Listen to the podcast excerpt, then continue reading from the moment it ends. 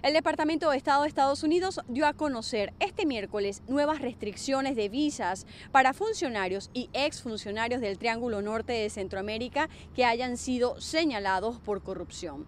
La medida busca ayudar a Guatemala, Honduras y El Salvador a mejorar sus condiciones políticas, económicas y de seguridad que a juicio de la oficina son las principales causas de la migración irregular. El secretario de Estado de Estados Unidos, Anthony Blinken, explicó que las restricciones buscan enviar un mensaje claro de que quienes socavan la democracia o el Estado de Derecho en los mencionados países no son bienvenidos en Estados Unidos.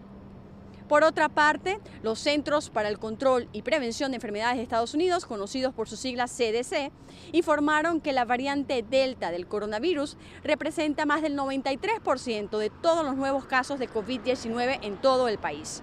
Los CDC también señalaron que el promedio diario de casos nuevos durante la semana pasada aumentó a 66.600 por día desde los 40.500 de la semana anterior, un aumento del más del 64%. Asimismo, la administración del presidente Joe Biden estaría contemplando un plan de vacunación en las zonas fronterizas, donde el Departamento de Seguridad Nacional registra los niveles más altos de cruces irregulares. La noticia reportada por el diario The Washington Post cita a funcionarios del Departamento de Seguridad Nacional quienes afirman que las vacunas se proporcionarían a quienes enfrentan deportación así como a los migrantes que probablemente sean liberados dentro de Estados Unidos a la espera de una audiencia judicial. Desde Washington, Sofía Pisani, Post de América.